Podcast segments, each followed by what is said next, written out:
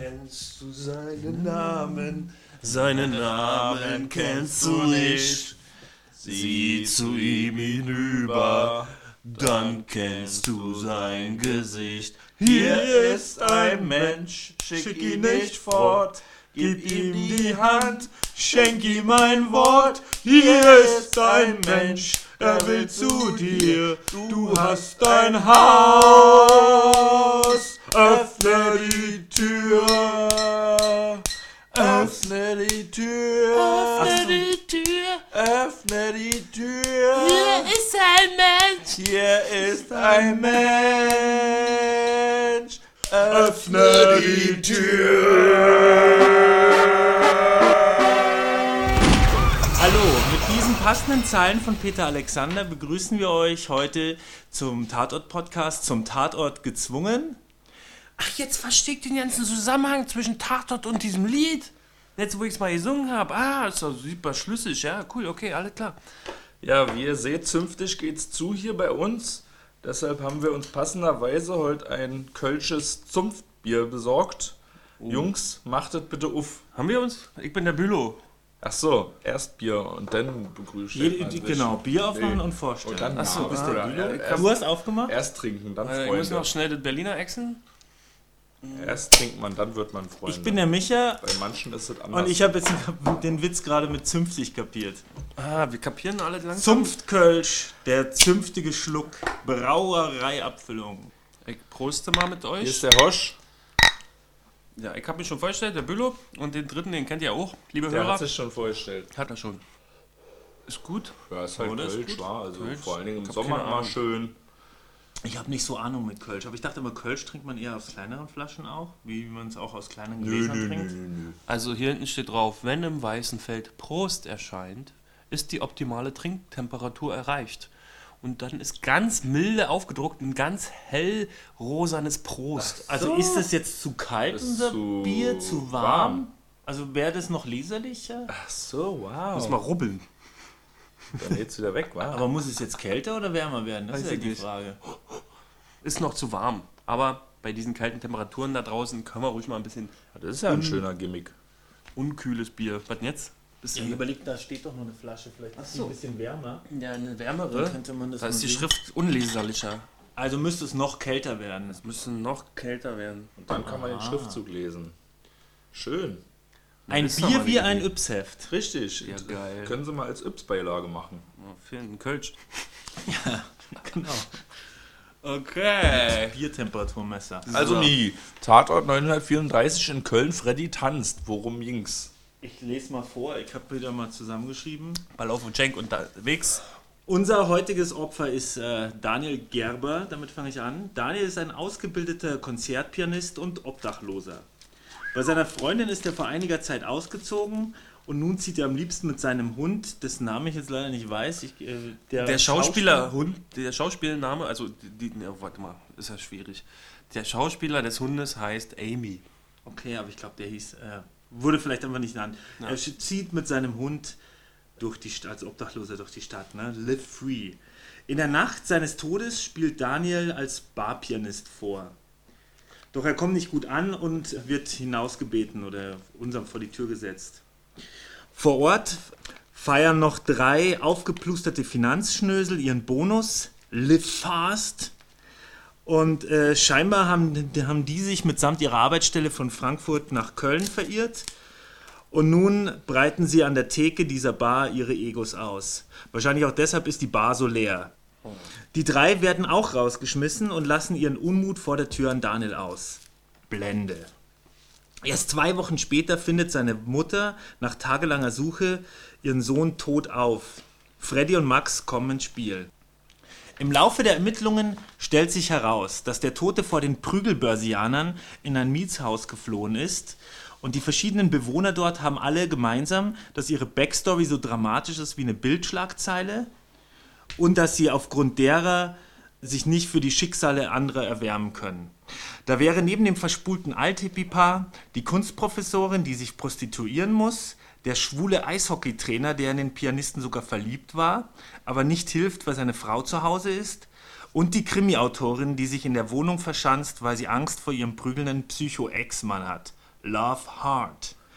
Letztere hat dem Schwerverletzten den Rest gegeben, was eigentlich schon für mich in Minute 52 klar war. Oder Verdacht, der Verdacht, okay. Indiz. Also die Krimi-Autorin hat dem Typen den Rest gegeben, als er in die Wohnung kam, weil sie ihn für ihren Ex hielt. Pfeffer, Pfefferspray ins Gesicht, rückwärts runter die Treppe und Ende Gelände. Die Young. Aber das ist nicht der einzige Tote und all das klärt nicht den Titel der Folge. Auch darüber wollen wir nun sprechen. Okay. Wie, was war denn? Ach, Freddy tanzt. Aber du hast jetzt bei der schönen Zusammenfassung, da hast du aber Work Hard ver vergessen unterzubringen, oder? Ich Nee, das nicht work hard. Live fast, love hard, die young. Ich Work hab, Hard. Ich, nee, Love nee, Hard. love hard. Achso, ah, Habe ich bei. Ne? Er. Witzigerweise bei dem prügelnden Ex-Ehemann. ich Der Banker muss wahrscheinlich Und abwandeln, damit er, dann, ja. Damit er dann äh, nicht so viel an die Arbeit denken muss, hat er Love Hard draus gemacht. Und Ja. vor allen Dingen hat er darauf, das wurde auch in Twitter viel zitiert, erstmal mit Mineralwasser angestoßen. Ach so, ja. Na, jetzt er hier so, live fast, love hard, die young. Und darauf erstmal Mineralwasser. Was äh, ich jetzt gerade beim Durchlesen ähm, gemerkt habe, was, was man mir ankreiden müsste, was ich nicht erwähnt habe, ist, dass der ja irgendwie in dieses Haus gelassen worden muss, aber keiner wollte es gewesen sein. Keiner. Ja. Es musste erstmal geklärt werden, wie kam der rein und wie Ja. kam der wieder raus. Und letzten Endes war es so, dass die Tochter der Kunststudentin bei der Krimi-Autorin oben war und als es geklingelt hat, hat die aufgemacht, weil sie dachte, ihre Mutter kommt heim. Und als sie dann auf einmal da oben vor der Tür stand oder im Treppenhaus stand, ist sie ausgetickt, die Frau. Ah, wurde ja alles nicht gezeigt, blieb im, im Off sozusagen. Genau. Wo das ist ein klassischer Whodunit, ne? Man guckt zu und äh, versucht den Fall da mit aufzuklären und hat erst am Ende die Fäden zusammenführen können. Und Ja. erstaunlich aber, du Dass hast du- in Minute 50 oder was. Ich habe mir das, pass mal auf, hier. Ich habe dann nochmal nachgeschaut. Ich habe es mir hier aufgeschrieben. Prognose bei 1-2. Petersen war es, weil sie dachte, der Mann war es. Das ist mir, der Verdacht kam mir eben, als sie da von dem Typen verprügelt wird in der Garage. Okay. Äh, in der, in der, beim Müll. Da habe ich mir gedacht, ja, das könnte doch so gewesen sein. In dem Moment gedacht- sicher war ich mir In nicht. dem Moment habe ich gedacht, dass es vielleicht sogar der Ex-Mann war, weil er irgendwie dachte, es ist ihr Neujahr oder sowas. Ach so, ja. Und dass sie ihn so abgeknutscht hat, dass er rot im Gesicht ist. Ja, oder keine Ahnung. Ja. Okay. Gut, also haben wir Freddy Tanz gekickt. Ja. Einen schönen Kölner. Warum heißt der so? Weil Freddy richtig abgeht am Dancefloor. Ach, richtig, er ist richtig In Trance. Tanzen. Ja, das war ja auch eine der ja, auch bei Twitter viel zitierten Szenen. Also da gibt es die Tanzszene von Freddy. Genau, warum tanzt er eigentlich wo? Also, der tanzt in dieser Bar, komischerweise auch, wo die da am Anfang sind. Seven Ja. Sins hieß die. Ach so, die Seven oder was? Sieben Sünden. Echt hieß die so? Ich weiß Ich nicht, ob Ist das auch dieselbe Bar, wo er beobachtet hat, dass die äh, Kunstprofessorin, in die er sich verliebt hat, mit dem Freier Ich dachte schon, dass die dann, ja, ich dachte Weil schon, die dass da hinten die, noch Separés haben? ich glaube, dass das so eine Art, also ich hätte gedacht, das ist so eine Art Hotelbar und deswegen so. sind die da, steigen die da ab. Das würde auch erklären, warum die so unglaublich langweilig aussehen und auch nicht so viel los war Mhm. am Anfang, zumindest in der Anfang. Das ist ja dieselbe, wo sie auch, auf, wo der auch auf die Banker trifft. Ja, der, Daniel. Epilog. Ja, und ähm, da hätte ich gesagt, das ist eine Hot das sah für mich wie eine Hotelbar aus. Also das macht ja auch Sinn, warum sie da quasi als sich, sich prostituiert. Ach so, weil sie ja da auch schon gewesen ist. Ja, ja, Ja, oder das ist einfach so eine Einrichtung, so, ähm, die nennt sich Sieben Sünde und hat einfach ein paar Zimmermaschinen parat auf derselben Etage wie die Dancefloors sind. Aber ja, okay, an den Haaren Nee, ich glaube nicht, dann würde er nicht so ein. Aber Dance. jedenfalls Ich glaub, der geht tanzt da in die. Kunstprofessorin dann mit ihrem Freier aufs Zimmer. Freddy hatte rausgefunden, ist deshalb ein bisschen geknickt und, dann tanzt, bleibt an diesem Ort und, Und tanzt, tanzt dann da. dort. Ja. Naja, aber Ja, ich weiß es nicht, aber meinst du, dass er jetzt noch in eine andere Disse fährt? Die war ja, sah ja auch, selbst da, diese Tanzszene sah ja nicht so aus, als wäre das sein Etablissement. Ich glaube, der ist da halt einfach geblieben. Der hat sich erstmal einen Schnaps hinter die Binde gekippt. Ja. Ich fand übrigens die Szene, wie sie sich dann nochmal nach ihm umdreht, sehr schön. Ja, das war gut. Ähm, generell würde ich ja sagen, Freddy tanzt geht ja mehr generell darum auch so, dass der ja quasi so ein bisschen seine Jugend wiederfindet. Ich glaube, er ist ein bisschen Frust, gelangweilt mit seiner Frau zu Hause. Das löst er dann, indem er am Ende diesen Tango-Kurs macht. Und ist halt da, Um die Ehe zu retten. um die Ehe zu retten. Aber irgendwie will halt nicht heim, weil da ist es öde. Und trifft auf einmal diese Nette, die ihm schöne Augen macht und findet das dann auch ganz gut. Also Freddy auch tanzt ein bisschen so- außer Reihe der Ja. ehelichten Pflichten. Ach, er tra ja, und natürlich auch äh, was für seinen beruflichen. Eben, genau. Freddy bescheißt Disziplin nämlich betrifft. zweierlei. Einmal seine Frau und dann noch seinen Kollegen Max Ballauf. Beileid Ballauf. Und ja, Beileid Ballauf? weiß ich nicht. Nee, Mitleid Meier, Beileid Ballauf, das ist bei mir irgendwie jetzt entstanden. Ich weiß auch nicht, in letzter Zeit immer, wenn der Ballauf kommt. Aber der war diesmal nicht der Sor unser Sorgenkind. Aber Max bringt ihn wieder zur Vernunft ein bisschen, oder? Ja. Denn Max hat ja im Gegensatz zur letzten Folge keine Probleme mit, mit dem anderen Geschlecht und zwischenmenschliche. Der, Äh, Konflikte? Der blendet alle zwischenmenschlich aus. Ja, da war auf einmal die Tante vom letzten Mal weg. Ja. Also, das hat mich ein Welche bisschen Tante vom letzten Mal? Äh, beim letzten Kölner Tatort hat er doch mit der einen Kollegin da. Profilerin da oder was? das war. Profilerin äh, im Bett gelegen und dann ist sie immer Ja. morgens verschwunden und er wünscht sich gern, dass sie auch mal bei ihm liegen bleibt und nicht mal Ja. als Affäre Mhm. abhaut, sondern dass sie äh, bei ihm ist und so ging der letzte Kölner Tatort aus, dass sie tatsächlich bei ihm liegen blieb am Morgen. Und jetzt war sie wieder weg. Jetzt hat sie überhaupt keine Rolle Ja, mehr. das alte Spiel, ne? Da fragt mich auch, war der da in seiner Wohnung oder war der da noch im Hotel? Wer? Also, der Ballauf. Hatte der in der letzten Folge auch schon eine feste Wohnung? Ja, Ich glaube ja. Hm, da war die auch gewesen. Das gibt dann. schon seit einer Weile, ne? Ja. ja. Also Dazu muss ich sagen, zu, ich habe gel ja. ich hab gelesen, es gab äh, Unstimmigkeiten, also Leute vermuten Unstimmigkeiten, weil sie ja sagt, ich wohne hier schon seit 17 Jahren und sie kennen mich nicht als Nachbarin. Wie kann das sein? Das heißt ja nicht, dass er, also ich meine, sie hat zwar auch nur was gesagt, jetzt wohnen wir schon seit 17 Jahren hier zusammen Mhm. und sie kennen mich nicht. Ja. Aber er sagt es ja, er be bestätigt das ja nicht. Also sie nimmt es halt an. Ja. Und die Unstimmigkeit besteht Das heißt ja nicht, dass er wirklich so lange da wohnt schon. Und die Unstimmigkeit ist, dass das die noch nie aufgetaucht ist. Bisher im Tatort. Oder was? Nee, dass sie behauptet, also die Leute haben gedacht, okay, auf einmal wohnt jetzt der Ballauf schon seit 17 Jahren in dieser Wohnung. Ja. Ach so, ah. Weil sie gesagt hat, ich bin schon seit 17 Jahren ihre Nachbarin. Ah. Aber er sagt ja nicht, Das ist stimmt, so. oder er Okay. sagt auch nicht, ich bin wohne erst seit kurzem. Oh, da kenne ich mich in dem also Privat das heißt ja nichts. Naja, da egal. kenne ich mich in den privaten Sphären dieser Ermittler nicht genug aus, aber ähm, Nee, er hat war immer in mal im Hotel. Hotel. So. Jedenfalls Pension. war Ballaufs 62. Fall gewesen. Damit sind sie Spitzenreiter. Nee, haben als aufgeholt mit Odenthal, oder? Nee, ich glaube, die haben die überholt. Weil Aufgeholt, Odenthal war das vorletzte Mal, Black, Blackout war die 60. Ach Folge. so, und dann war es jetzt der 61. Und seitdem also jetzt haben eine sie 61. überholt. Jetzt haben sie Ach überholt. okay. Ah, scheiße, ey, Sie Leute. haben, geben ja auch nicht, sie haben ja Kopf auch nicht beide überholt, sondern nur Ballauf hat überholt. Ah. Ballauf ist ja noch Ich- nicht ganz so lange dabei. Ballauf ist schon länger dabei und war auch nicht schon immer in Köln gewesen, sondern war erst in Dortmund und glaube ich noch woanders. Also ich tendiere dazu, dass es unser gefährliches Halbwissen ist, weil ich habe Nee. das Gefühl, dass äh, ich habe letztens auch äh, bei Tatort-Fans nachgeschaut und dann die Zahlen in Klammern mal nachgeguckt Ja. und da war doch die Odenthal führend. Bin ich mir nicht ganz sicher, Ja, also aber vielleicht das habt war ihr auch wahrscheinlich recht. vor der Folge, oder? Ja, ja, na, aber sie war, jetzt setzen sie wieder gleich auf, meine ich damit. Also nicht, dass die Jungs jetzt wieder ihn vorgelegt haben, sondern jetzt haben sie wieder ihn nachgelegt. Aber es ist nur Halbwissen, ich halte mich da raus, wenn das so ist. Nee, weil sie hat ja das letzte Mal ihr 60. gefeiert. Ja, das stimmt. Aber Ja. ne, und 25 Jahre oder so. Und da hieß doch. Okay, okay. Ich, ich weiß Also- es nicht genau. Also ihr habt schon Ich recht. bin mir relativ sicher. Jedenfalls, Ballauf und gehören zu den Dienstältesten. Und äh, genau, worauf wollte ich hinaus? Jetzt, äh, äh, wir haben, genau, das auch letzte Folge schon erwähnt, äh, wir haben Jürgen Werner als, nee, wir haben es in der vorletzten Folge, in den Dortmunder Folgen erwähnt. Wir haben Jürgen Werner jetzt als Drehbuchautor, der eben auch die Dortmunder Folgen gedreht hat, der in Köln aber auch äh, geschrieben hat, der aber auch in Köln schon die Franziska-Folge geschrieben hat. Ja. Und hat jetzt wieder diese Folge geschrieben. Und Dortmund war Faber. Dortmund sind die Faber-Tatorte, ne, die letzten fünf, Ja. die er ganz alleine quasi aufgebaut hat. Kann man das jetzt hier wiedererkennen, Jürgen Werner? Nee, hätte ich nicht, äh, ohne dein äh, Erwähnen dessen, hätte ich das nicht rausgefunden, aber ich muss schon sagen, dass ich schon eine Unterscheidung gesehen habe zwischen den bisherigen Kölnern und dem jetzigen. Im kleinen, kleinen Nuancen war da schon irgendwie äh, so, so, so ein, sag ich mal, Takeshi Kitano-esker oder vielleicht auch ähm, skandinavischer Einschlag, oder weiß ich nicht, wie ich das beschreiben soll, diese, diese trockene Komik, die einfach nur in Situationen entsteht. Zum Beispiel die Massage. Ja. Da sieht dieses Massagebrett, äh, wo er das aufrichten will, dann verkrampft und dann massiert sie ihn. Er steht dann da, hat schon die Hose ausgezogen und solche kleinen äh, lustigen zwischenmenschlichen Unstimmigkeiten, die ein bisschen Schmunzeln hervorrufen, sind vielleicht auch was, was im Faber wieder zu treffen ist, wenn der Kaktus ist, steht. Äh, Takeshi Kitano nicht vielleicht ein bisschen zu weit? Ist das nicht eher Münster? Ja, ich habe vielleicht ein bisschen zu weit ausgeholt. Ja, gut, der war ein bisschen slapstickhafter. Hier Ja. beim, beim, dass er halt ausgerechnet auch eine Massage äh, sich was verrenkt.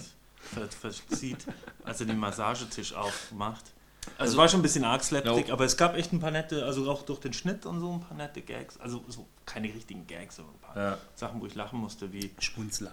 Ja, Da hat sich ja auch angeboten, weil wir haben als Setting von dieser Tatortfolge eben dieses Haus 77a in der, was weiß ich, Tatortstraße. Und in diesem Haus wohnen ein paar sch ziemlich schräge Leute. Das hat mir Bahnhofstraße. erwähnt. Bahnhofstraße, ja. Ich glaube, es war Bahnhofstraße, weil da habe ich ja einen Bezug zu äh, Bahnhofstraße und dann habe ich auf jeden Fall laut aufgeschrieben, Bahnhofstraße, Alter. Also ich weiß nicht, ob das jetzt die, das Haus war, aber die Bahnhofstraße fand Erwähnung. Wir haben das ESO-Pärchen. ja. Wir haben den schwulen Eishockey-Trainer. Wir haben die Schundliteratur-Schriftstellerin. Und wir haben die Kunstprofessorin. Okay. Und die waren ja alle auch schon ziemlich überzeichnet. Ich wollte mir zwischendrin so äh, aufzeichnen, wie, mir- wie ich mir das vorzustellen habe. Das Haus. Das Haus, wer wo wohnt, damit ich dann eine Übersicht kriege. Damit ich klarkomme. Ja, weil hier die im Erdgeschoss, das sah ein bisschen aus, als hätte sie eine Dachgeschosswohnung, ne? Und auch, Und jetzt mir eine Frage: War das zu viel? Nö, ich fand es nicht zu viel, Oder war aber das schön so? Ich fand es nicht zu viel, aber es war alles irgendwie so komisch umgesetzt. Irgendwie. Also ich habe das nicht als zu viel empfunden. Ich mag ja schräge ich schon. Charaktere und ich fand die alle schön schräg und, und jeder eigentümlich für sich. Aber irgendwie war das keine runde Sache. Also ich habe nichts gegen die schrägen Sachen, bloß das war nicht ganz abgerundet in meinen Augen. also die haben da in dem Haus doch zusammengepfercht, so Sachen, die sonst in einem Tatort schön, sonst normalerweise ein Tatort komplett sich befasst. Also eben äh, Homophobie im, im Sport, Ja. dann eben gewa häusliche Gewalt, die Frau, dann Ja. eben diese, die, lustigerweise die Kunstprofessorin, die sich prostituieren muss, was quasi so ausverkaufte Kultur irgendwie so und das alles zusammen in einem Haus fand ich schon viel. Auch überhaupt diese ganzen Kunst- und Kulturreferenzen. Also, Ja. dass er dann halt auch Pianist ist und die Frau und dann eben die, die seine Freundin da mit dem klassischen Konzert. Also, Das Paul so, Klee-Bild so an der ganz Wand. viel. Achso, übrigens möchte ich dich korrigieren zu deiner Inhaltszusammenfassung. Du Ja. hast ja gesagt, sie wäre Krimi-Autorin, aber sie äh, hat der Ballauf und Schenker mir gefragt, ja, ob sie Krimis macht. Nein, sie macht Schund. Also können wir nicht, Groschen Können wir jetzt nicht wir sagen, wissen nicht, ob es Kriminalhefte oder Thriller oder sowas ist. Oder so. Horror, Ja. äh, Love Story. Auch dazu, das haben die Twitter-Kommentatoren natürlich herzhaft aufgegriffen, diese Schundliteratur-Anspielung. Sie schreibt Und- Tatort-Drehbücher. Genau. Ja. Aber ja, also weiß ich nicht. Also Schund war das jetzt auch für mich nicht unbedingt Nee, gewesen. Das ist schon- ein bisschen bösartig auch. Twitter-Kommentare, aber gut, da kriegst du dann wahrscheinlich den Push. Oh, da muss ich kurz mal was holen. Ihr könnt mal weiter quatschen. Genau. Äh, was aber auch bei der ganzen äh, Hochtrabheit mit Kultur und Kunsten wieder gefehlt hat und vielleicht auch nicht reingepasst hat, war die Würstchenbude. Die war wieder nicht da gewesen. Vielleicht kommt die weg, langsam, keine Ahnung. War Vielleicht die letzte Mal ist auch die nicht, ausgelutscht. nicht mehr. Vielleicht ist die jetzt ausgelutscht, vielleicht lassen sie sie jetzt endlich. Und Wobei, waren sie nicht mit Häslein dort einmal? Mit der? Ich, kann mich nicht dran erinnern. Wurst. Auf jeden Fall, äh, aber auch als Kontrast, ne, wir haben ja jetzt die letzten, da war Franziska, die ist dann nun gestorben oder wurde umgebracht. Wir haben so eine Kölner Tatort gehabt, die waren alle eher weniger lustig. Und jetzt haben wir mal einen, der ist ein bisschen lustig. Ja. Also ein bisschen. Also sie hat immer noch die Betroffenheitsphasen gehabt. Also Tragikomödie könnte ich das nennen. Oder was? Ja, die sagen ja immer, man, man, man, ein, so ein bisschen hat ja der Kölner auch so den Ruf, dass die immer so. Problembären. So, Pro, ja, der, genau, der Dietmar Problembär. Ja. Ebenso, die so, so, ja, nicht so soziale, aber doch, das ist ja auch ein Gesellschaft, eigentlich ist ja auch ein gesellschaftliches Problem, das da angesprochen wird. Das kam, ich glaube, in manchen Artikeln, die ich so gesehen habe, geht es so unter, da geht es um diese Hochkultur und so, dass die Kun wie die, das Leben die Kunst und Ja. andersrum beeinflusst oder so. Hat irgendwer geschrieben, darum geht es, aber eigentlich geht es ja mehr darum, äh, ja, um, um Zivilcourage, um darum, dass Leute zu sehr mit sich selbst beschäftigt sind und sich zu wenig um ihre Mitmenschen kümmern.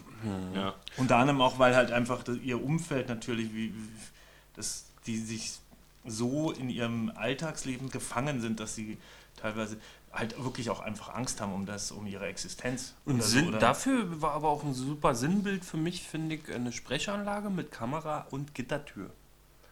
Also dieses Verschlossensein, wir wollen hier unter uns Selbst sein. eingesperrt. Ja, also der goldene Käfig vielleicht irgendwie. Aber das sind ja auch nicht, nicht nur die, sondern der Ballauf ist ja genauso. Die Ja. Banker sind ja auch so. Der, der Banker, der selber quasi so einen Stress hat äh, um seine Existenz fürchtet, weil er nicht gut genug ist und das natürlich dann nach unten tritt. Mhm. Auch so. Wobei das schon, auch, also wir wissen ja noch nicht mal, ob es Banker sind. Ne? Ja. Diese Oder Börsianer oder irgendwas, ja. ähm, die halt schon, also es hat schon funktioniert auch so. Ich war hab gleich Hass gekriegt bei denen und so.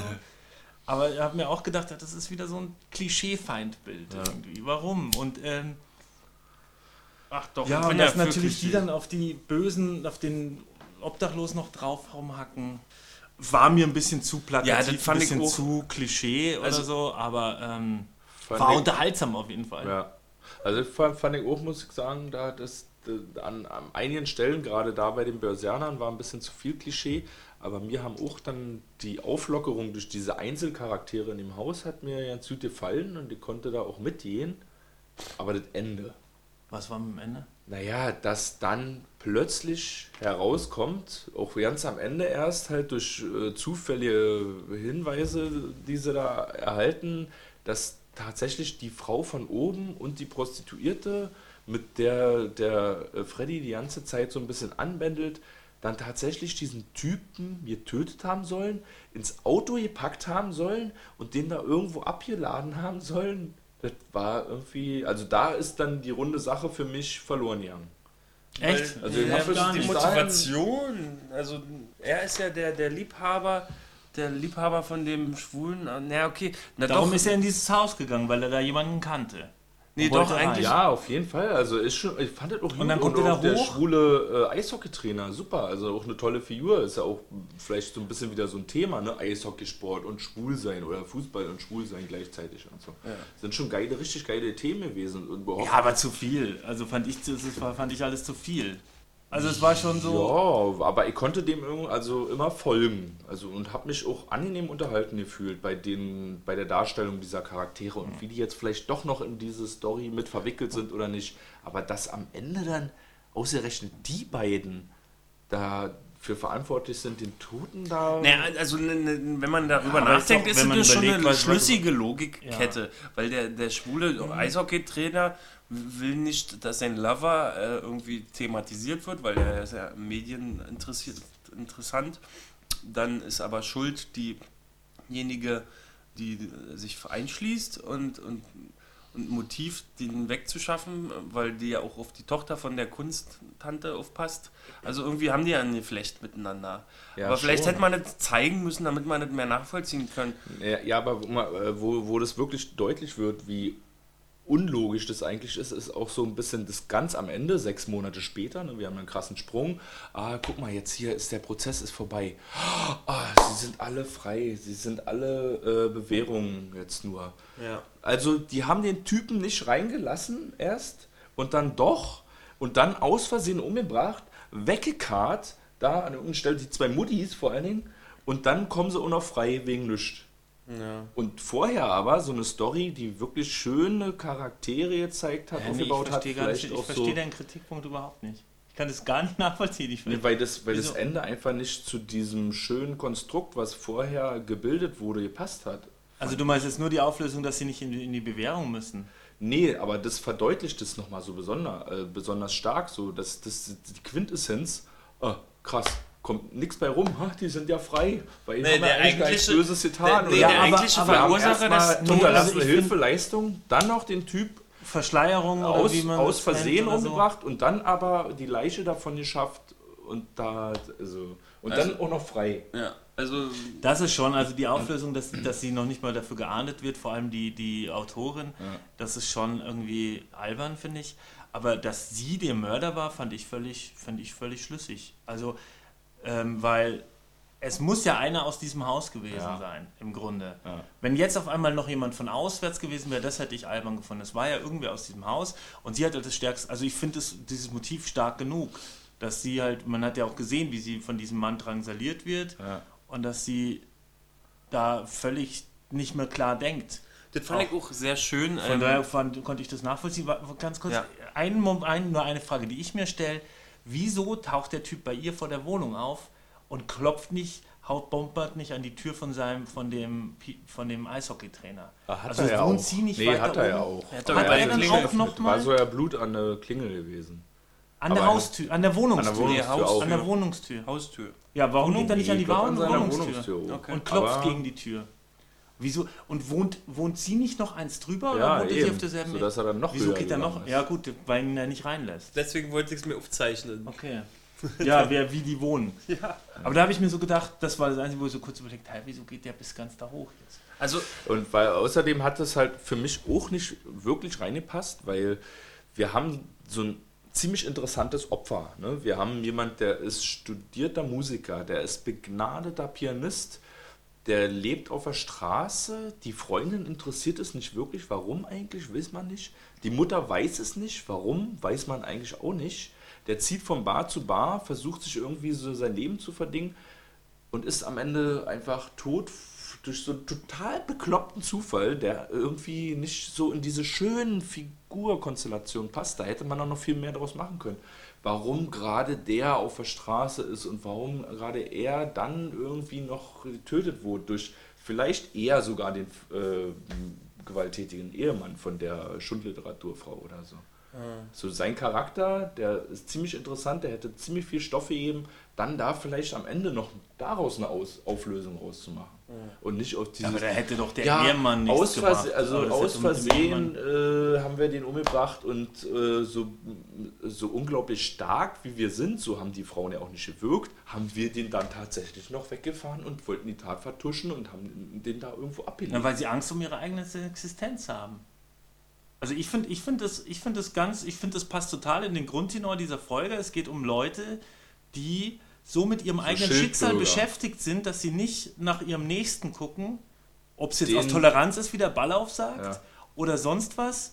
Und ähm, eben, und sie ist halt so, sie, also bei ihr ist es so krass, dass sie halt noch nicht mehr checkt, dass da ein fremder Mensch steht und nicht Aber ihr Mann. mal, so- so- und dann natürlich so wollen sie das vertuschen, weil Ja, aber so labil, so wie viel diese. Person zum Beispiel ganz oben schon gewesen ist und so irgendwie auch ein bisschen labil wie die Edelprostituierte gewesen ist, verstehe ich nicht, woher die dann diese Stärke nehmen, auf einmal so zu handeln. Naja, aus, Also aus bösartig Angst. zu handeln. Aus Angst. Die haben gerade jemanden umgebracht. Ja, aber dann rufe ich doch Und mal das heißt- die und- und Polizei. das bringt ja das ganze oh mein Gefühl Gott, ich habe total Nee, Angst. aber ich habe ja- aus Versehen jemand umgebracht. nee, aber da war ja doch der, der Trainer Also mit im die- Spiel. Der hat gesagt, nicht du die würdest Polizei. es nicht machen. Ach, hat der Polizist. Ne, ne, die wurden noch da, zu dritt abgeführt. Der Trainer, Ach, der war mit. der war Mittäter. Ach, der war Mittäter. Der saß Ah, ich doch dachte im nur Auto. unter helfenden Ich dachte, ja, dachte ich ich weiß nicht, hat der das dann gesagt, nee, bringen wir nicht weg, waren die zu dritt? Ach so, nee, Das das, weiß ich nämlich auch nicht mehr. Also die wurden abgeführt die- zu dritt. Und Ja. drei Ja, Autos. Ja, aber Und er wegen weiß- unterlassener Hilfeleistung. ja. Dachte Weil er ja Ich den da wirklich identifiziert hat. Er ja wirklich gesehen hat, dass er blutet und ihn Ja.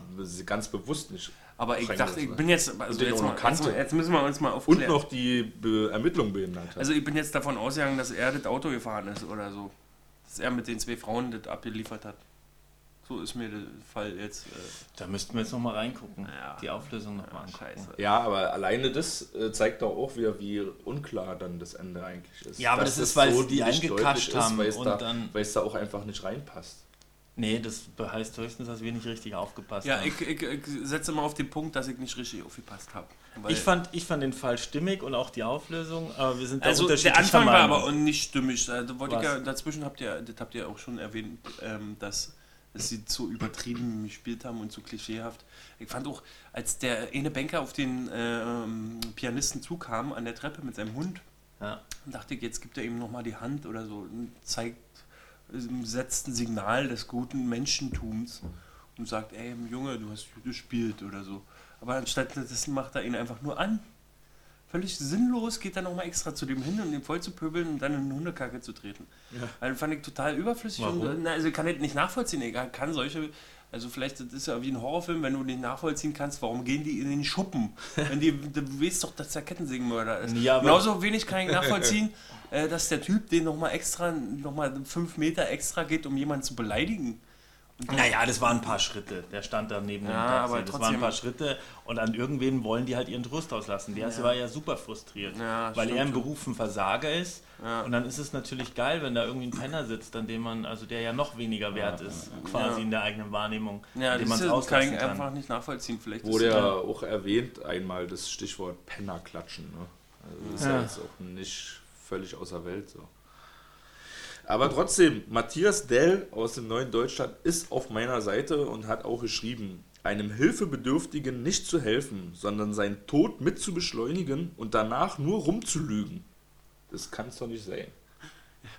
Ja, aber das heißt doch, entschuldige mal, Naja, aber, aber, aber was ist denn Wie- bitte? wie das kann's Was ist denn nicht jetzt so die sein? Quintessenz und dann noch straffrei daraus hervorgehen? Also die Moral das- der das- Geschichte ist Was, komisch. was ist ja? aber ihr Was will der Tag wollt ihr, habt ihr allen, wo- erwartet ihr allen Ernstes, dass Filme immer die Bösen äh, ja bestrafen, die ja schon Guten mal. belohnen und immer am jedes Unrecht klarstellen und jeder, der Neger sagt, dann auch gleich Nicht- erklärt wird, nicht- nein, das darfst du nicht. Nicht generell vom Film, aber vom Tatort schon. Nein, aber das Problem hatten wir doch letztes Mal bei Borowski schon, Aber darüber streiten wir uns fast jedes Mal. äh, als die äh, Crystal Dealer nicht festgenommen wurden. Ja. Die Vergewaltiger, doch- also ja. Okay, gut. Okay, aber das haben, da wussten wir ja auch, das hat nicht ins Drehbuch mehr gepasst. Nee, Also in den Film. In den ja, Film gepasst, ja. Aber trotz dessen, äh, hätten wir das nicht gewusst, hätten wir nicht diesen Kinobesuch gemacht. ja. Und vielleicht hätten wir dem das auch verziehen.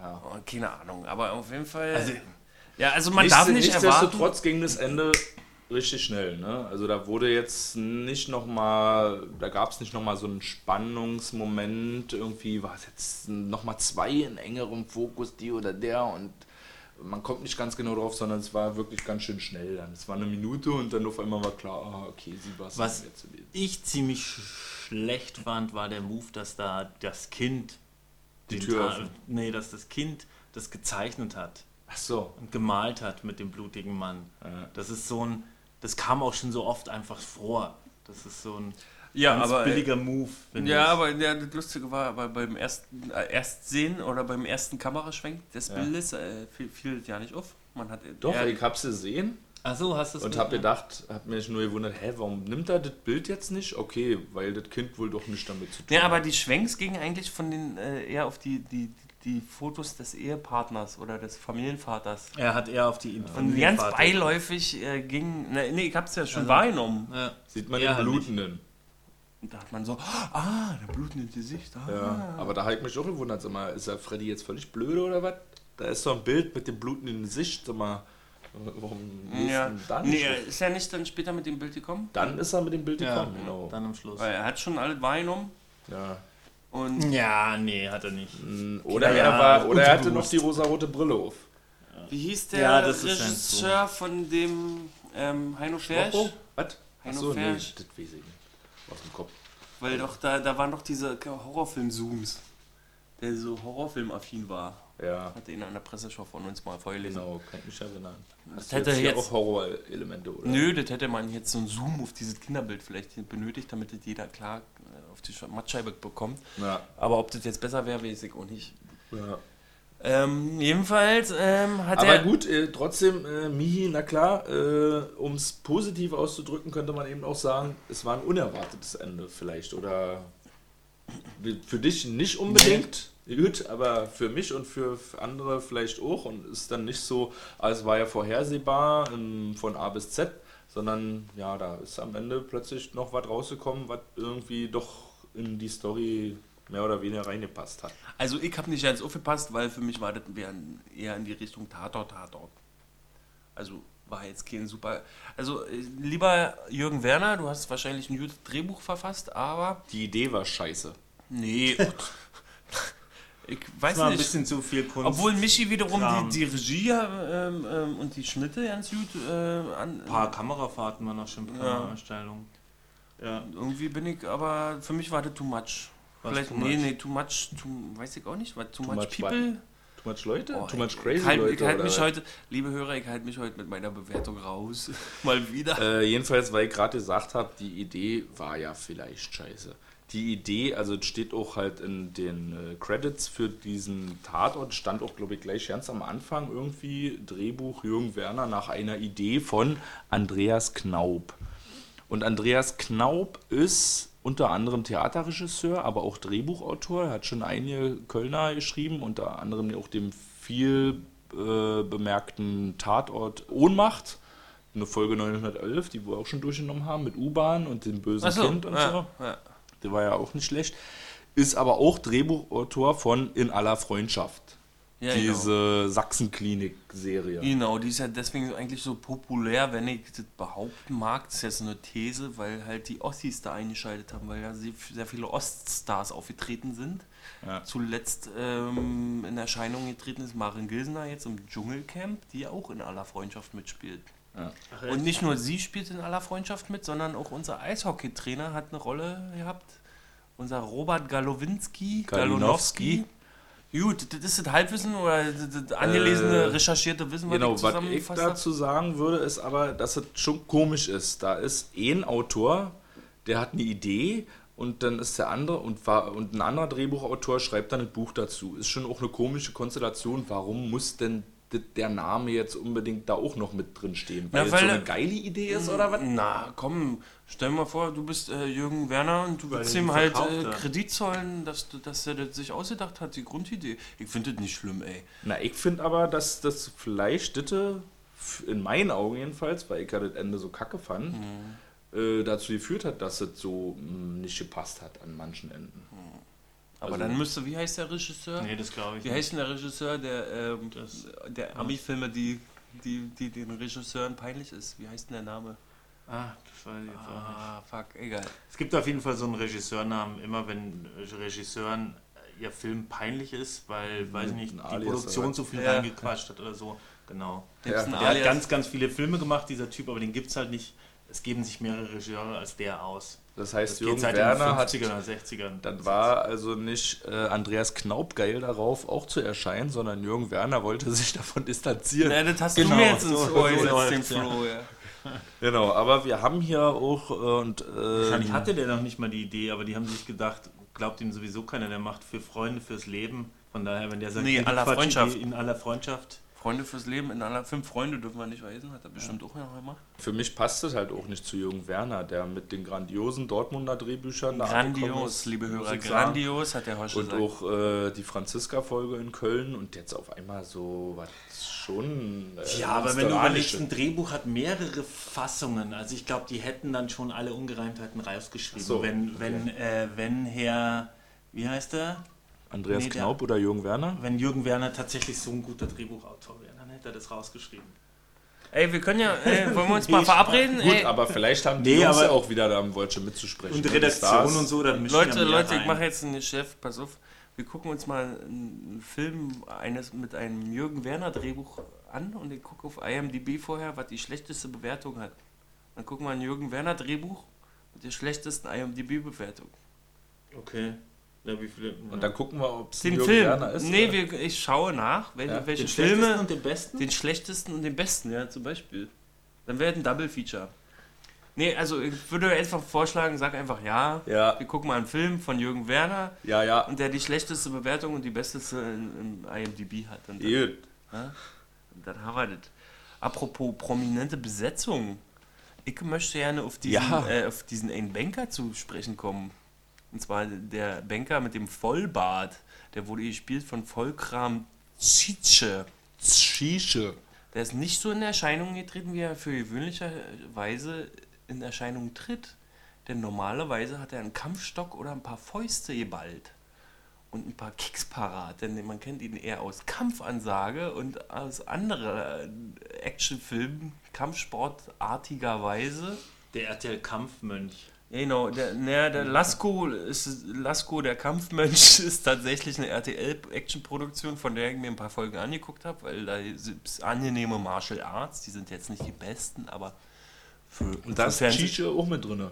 Chische spielt auf jeden Fall bei Kampfansage mit dem Lasko mit und ich glaube auch, er hat eine Gastrolle im Kampfmönch, weil die Kumpels sind. Also Ja. der, der Kampfmönch und er sind Kumpels.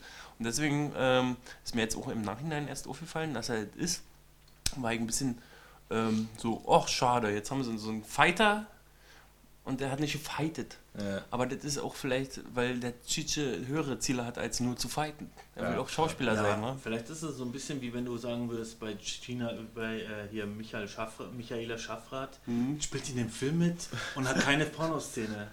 Sehr schade. So. Also ex äh, Gina Wild. Spielt sie nicht auch in aller Freundschaft mit? Bestimmt.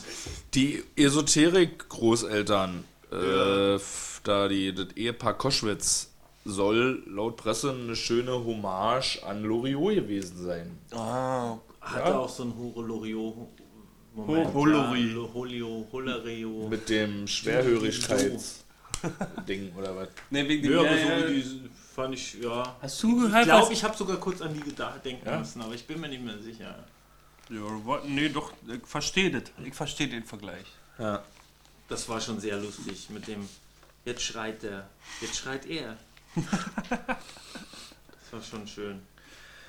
Jedenfalls, äh, die Bild-Zeitung hat auch wieder einige krasse Infos geliefert. Wir haben ja da auch ein bisschen äh, starke Orchestermusik gehört. Und das war nicht irgendwie irgendein, äh, hier, was weiß ich, wie heißen die Darsteller, die nur Kanonenfutter sind? Komparsen, das war nicht irgendein Komparsenorchester, sondern das war das richtige krasse Rundfunkorchester vom WDR. Na, Dem Hammer. großen shit. Sendesaal, da wurde auch gedreht, dann da ein bisschen was aufgespielt haben und der Dirigent Rasmus Baumann hatte einen Cameo-Auftritt im Tatort. Also das war richtig Fame. Regie Fame WDR-Orchester, Alter. Was macht denn eigentlich das MDR-Tanzballett? Das weiß ich nicht. Aber das Stück, was das Rundfunkorchester vom WDR da gespielt hat, wurde extra noch von Frank Heckel für diesen Tatort komponiert. Nein, wirklich. Krass. Also ich habe gesehen, irgendwer hat danach gefragt, wie das heißt Ja? und so, aber Ach so. kann man natürlich nicht wissen. Tango Colo Nuevo. Und was, in welcher Zeit? Ah. In welcher, wo passiert das? Ich habe die Musik überhaupt nicht wahrgenommen. Wenn sie ihr sagen, dass Na der Typ genau, tot da, ist. genau, die Freundin den- von dem Toten. der- was hatten die für denn überhaupt ein Instrument? Cello. gespielt? Cello. Ach so, ah, okay, ah, okay. Ja. Ja. Das weiß die Bild-Zeitung auch. Die Darstellerin war jetzt keine professionelle Cellospielerin. Die hat so Hilfe bekommen von einer professionellen Cellospielerin, wie sie das Ding da anfassen Ah. soll und so. Ja, die Frage habe ich mir nicht gestellt, habe ich mir tatsächlich gestellt. Was? Haben die jetzt eine Cellospielerin, die auch Schauspielern kann, oder haben die eine Schauspielerin, die Cello spielen kann? Ja. Und die Antwort hast du mir ja gerade gegeben. Die kann schon Cello Die spielen, aber nicht so gut. nicht spielen kann. genau. Die hatte eine, Die nix kann. Die hatte so in einigen Szenen Double. Ein Hand an Hand. Das ist also der Michael Dudikoff der Cello-Darstellerin. Weil Michael Dudikoff, liebe Hörer, jetzt wieder völlig belanglosen Müll, war ja Fotomodell und er wurde deswegen, weil er so hübsch ist, dafür gecastet, American Fighter 1 bis 4 zu Nee, nee, es ist genau andersrum. Ach so. Sie hat ja ein Double, sie ist eher der Steven Seagal des Cello-Spielens oder so des Schauspielens. Sie hat ja dann in den entscheidenden Momenten hat sie ein Double, Ja. der für sie. Ah, sie hat ein bisschen FaceTime spielen? und dann die ganze, was er mit den Hand, Händen macht, ist dann jemand anders. Und dann kommt wieder kurz das Gesicht rein und dann wieder. Dann ist sie ein Steven Dudikoff. Steven Seagal doesn't run, Laura Sindermann doesn't play cello. Die Bild-Zeitung weiß auch, ein Hundebiss kann tödlich sein. Ist so. Ja, Das habe ich nämlich da- bei der Kurzrecherche vor diesem Podcast, nämlich kurz gesehen, die Überschrift, dass die da recherchiert haben. Ob das tödlich ist oder nicht. Ich habe Ja. aber nicht angeklickt, weil ich wusste, dass du recherchiert hast. Ich war richtig, ist ich klar, war so der geil, ich da habe rein. schon aufgeklickt. Kann Ja, ja, alte- der, die was alte- ist der jetzt Storm Tollwut oder was? Ja, haben Nee, die gesagt. Tollwut ist doch nicht hier in Germany oder Ach so, so. irgendwas anderes. Ist ja auch nicht Ach, die toll, sondern weil er Wundinfektion. einfach ja, Wundinfektion. Er hat es ja auch nicht behandelt, damit er weiter Ja. auf Arbeit bleiben kann. Und da war ich, da war ich auf immer. Die, ganze, die drei Banker waren die ganze Zeit Arschlöcher. Die ganze Zeit Arschlöcher. Und da tupft Ja. er seine Wunde ab auf Klo und dann kommt der Bärtige und sagt: Hey, du musst jetzt frei nehmen. Du musst jetzt ins Krankenhaus. Es ist Ach ja nee, das war ja, das war ja eigennützig. Nee, jetzt merke ich, das war nee, ja nicht. das weiß ich gar nicht. Nee, nee, das waren schon Nee, Freunde, weil ja. es kommt ja noch besser, als er dann im Krankenhaus liegt. Eben dein, dein Kampfansagen-Typ, der streichelt ihm ja dann auch so über die Schulter. Ja. Also er klopft ihm nicht nur auf, der streichelt ihm richtig. Oh. Zärtlichkeit unter Bänkern Ja. quasi. Die halten zusammen die Das ist Schulter. eine schöne Überschrift für unseren Untereinander dann. Auf einmal können Der- sie doch Menschen sein. SPON hat Heil. geschrieben, und das möchte ich jetzt mal bei euch über, auf sein Gehalt prüfen. Dieser Tatort ist quasi eine entschleunigte Ah. und emotionalisierte Version des furiosen Zitat-Tatorts mit Ulrich Tukur aus dem letzten Jahr. Wie, was? Aus ja, dem Tarantino-Tatort. Kulturkram, wegen dem ganzen Kultursachen, die da vorkommen. Ach so, deshalb? Äh, würde ich sagen, ja. Na, Weil es geht ja so viel viele um Kultur und eben wie Leben, wie das Leben die Kultur beeinflusst und andersrum. Rachmaninov, Paul Klee. Okay. Und so, ich weiß jetzt nicht, ob es inhaltlich dann auch von der Geschichte her noch mehr Sachen ja, gibt. ja. Aber es wäre das letzte, an das ich irgendwie gedacht hätte. So. Also, Ich auch nicht. Ich hätte jetzt eher noch gesagt, es ist eine, weiß ich nicht, ich hätte eher noch an das Fenster zum Hof von Hitchcock gedacht. Oder so. Ja, oder der Mieter. Der Mieter. Ja, La Comunidad. Na, wie, wie, wie heißt der von äh, ja, die unter Nachbarn, unter Nachbarn? Allein unter Nachbarn. allein unter Nachbarn. Dann hat der Spiegel aber auch mal ganz genau hingeguckt und hat bei der Schundromanschreiberin auf dem Tisch ein Buch gesehen. Ja. Und zwar Lena Letoleinens Debütroman. Äh, wie heißt der nochmal hier?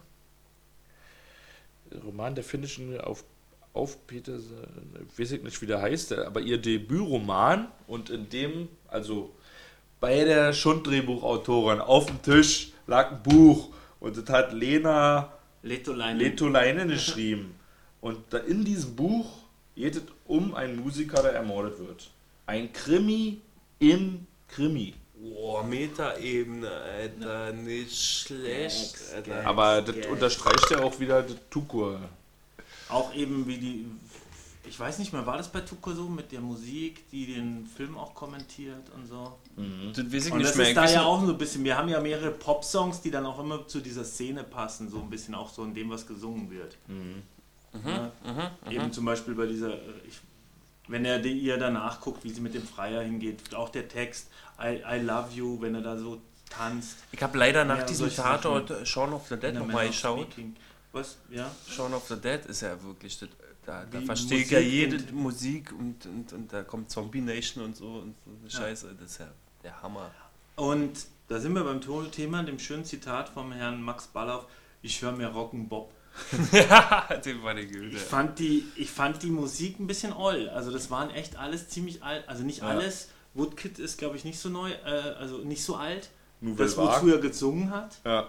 Nouvelle Vague Nouvelle is Vague ist, Ja. ist, das ist bald Tote zehn Jahre spielt. alt, oder? Das Ja, und, und, und, zum, Und zu was hat Freddy getanzt? Äh, So- One Evening von Feist, was am Anfang in dieser Hotelbar oder in dieser Bar läuft. Boah, ihr seid ja das richtig. Checker, Alter. Ich hab's aber nochmal nach. aber ich Ja, das, ist Lied halt so, auch. auch, das sind auch so Radio 1 Songs. Ja, irgendwie. Das ne, war. Radio ist 1 auch Tatort, schon ja. irgendwie bald zehn Jahre alt. Also fand ich ein bisschen komisch, dass sie so alte Lieder rausgraben. Allerdings ist natürlich dann der Wiedererkennungswert höher. Mhm. Und das ist, glaube ich, schon, man muss halt immer auch auf ein bisschen Rücksicht nehmen auf den Zuschauer. Also, Und das sind so sind ja nicht- U50-Songs, die die jetzt noch in ihre CD da eingelegt haben, wenn sie Naja, mit ihren Mercedes da ihrer Rente entgegenfahren.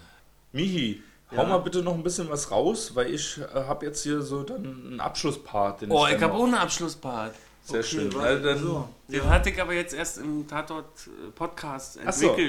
Meiner geht da um die Schundliteratur. ja, sehr gut. Ja. Meiner Erzähl. geht unter äh, um die Ich, ich hau jetzt mir Abschluss. Also, das ist ja kein Abschlusspart, aber ich habe hier so ein kleines DDR-Kinderbuch. Hast du ein Buch? Ich Jetzt hab in ein der Buch. Hand. Ja. hat ein Buch. In der Alter. Hand. Und weißt du, wie das Buch heißt? Bücher, Leser, Bibliotheken. Und er weiß sogar, was drin steht. Also Buch im Buch. Der Und zwar das, das ist Was ist was der DDR.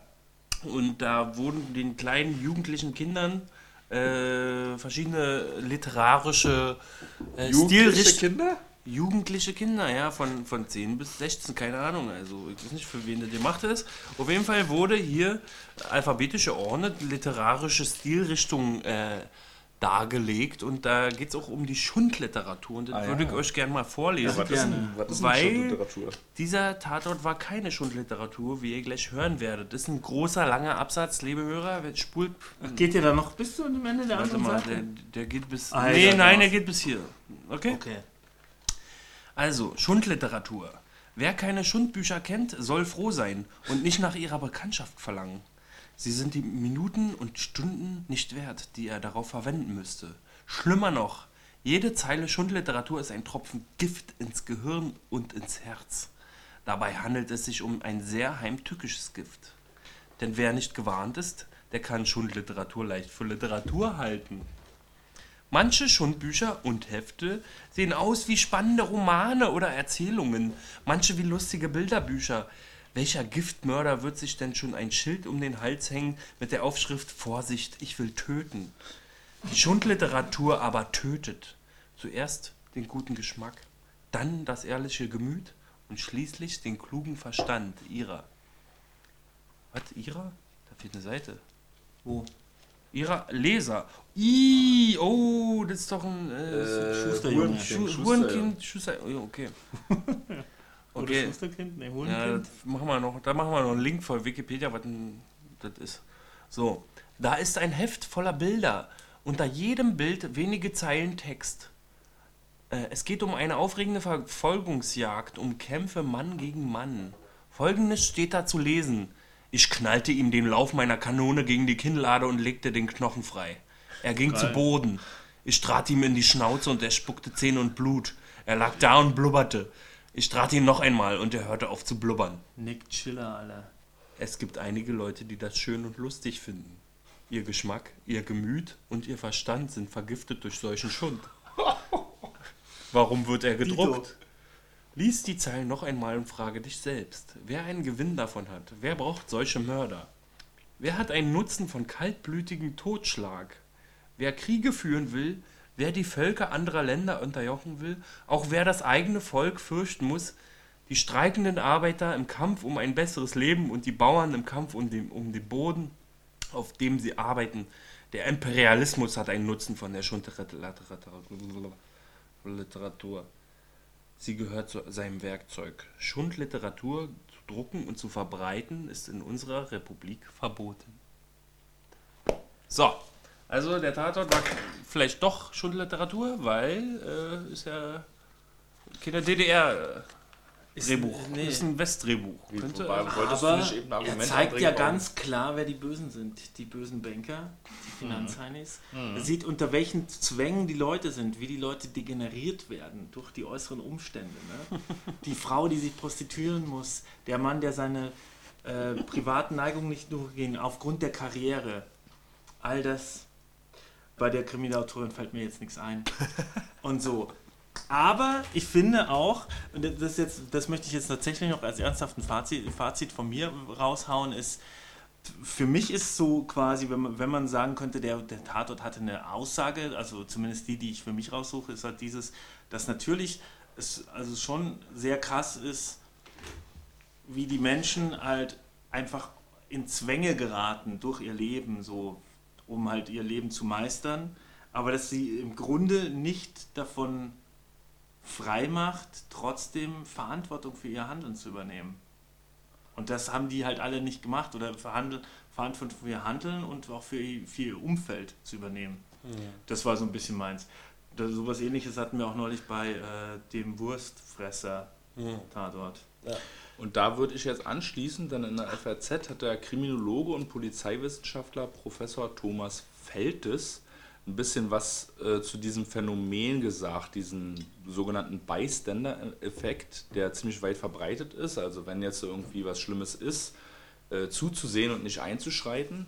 Oder jetzt in diesem Tatort konkret die unterlassene Hilfeleistung und die mangelnde Bereitschaft zur Zeugenaussage dass die Tendenz in unserer Gesellschaft generell steigt, die Anonymität steigt und die Empathie nimmt gleichzeitig ab. Und die Deutschen werden halt immer ängstlicher und haben halt so entwickelt, ja, wenn mir niemand hilft, dann muss ich ja auch nicht helfen. Und ähm, haben so ein bisschen das Gefühl, jeder ist für sich selbst verantwortlich. Aber er bemängelt so ein bisschen, dass auch am Ende sind ja diese, sind ja die beiden Täterinnen da so einer Strafe zugeführt worden. Und wenn es wirklich darum, dem Tatort ging, das auszusagen, Leute, zeigt lieber Zivilcourage, weil ansonsten ist es auch was Schlimmes und man kommt dafür hin, hinter Gittern oder erhält eine Geldstrafe. Dann war das der falsche Ansatz, sagt er. Besser wäre gewesen, ein positives Verhalten in den Vordergrund zu stellen, da menschliches Verhalten eher durch positive Verstärkung als durch Strafe beeinflusst wird. Also wenn dann irgendjemand gewesen wäre, der denen dann irgendwie doch geholfen hätte und das vielleicht noch ein, ein gutes Ende hätte nehmen können, Vielleicht äh, könnte man als diese Figur ja die kleine Tochter nehmen, die ja in ihrer Naivität dann doch die Tür geöffnet hat für diesen Mann, obwohl sie es ja gar nicht wusste. Und auch noch zum Thema Zivilcourage, dass wenn so eine Situation sind und es was Schlimmes passiert und niemals, niemand einschreitet, wird diese Schwelle immer gebrochen, wenn einer anfängt. Also wenn einer anfängt und hilft und vielleicht auch noch andere auffordert, mitzuhelfen, dann machen alle gemeinsam mit und helfen.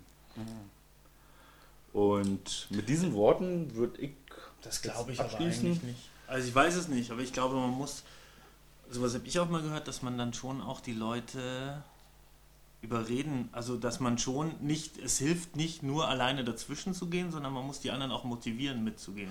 Und das Also im ist halt die Idealfall- Aufforderung auch. Können Ja. Sie mir mal helfen hier? Oder Genau. aber sobald überhaupt einer anfängt, was zu machen, schreiten normalerweise automatisch gleich Mhm. mehrere Leute mit ein.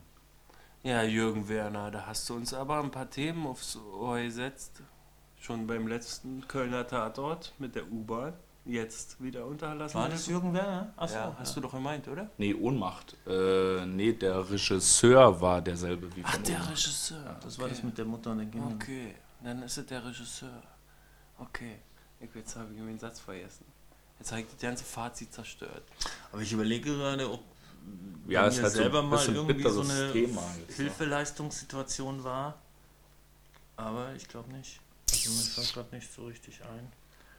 In Also, diesem Sinne, ja. Leute, aber nehmt euch ein Beispiel an den Leuten, die eingeschritten sind und was Jute getan haben. Normalerweise, wenn einer anfängt, machen die anderen mit und dann nimmt die Sache ein Jute Ende. So, jetzt haben wir auch wir unseren Lehrauftrag erfüllt. Gib ihm die Hand, schenk ihm ein Wort. Ne? Hier ist ein Mensch, er will zu dir. Du hast ein Ist Haus. Haus, öffne die Tür.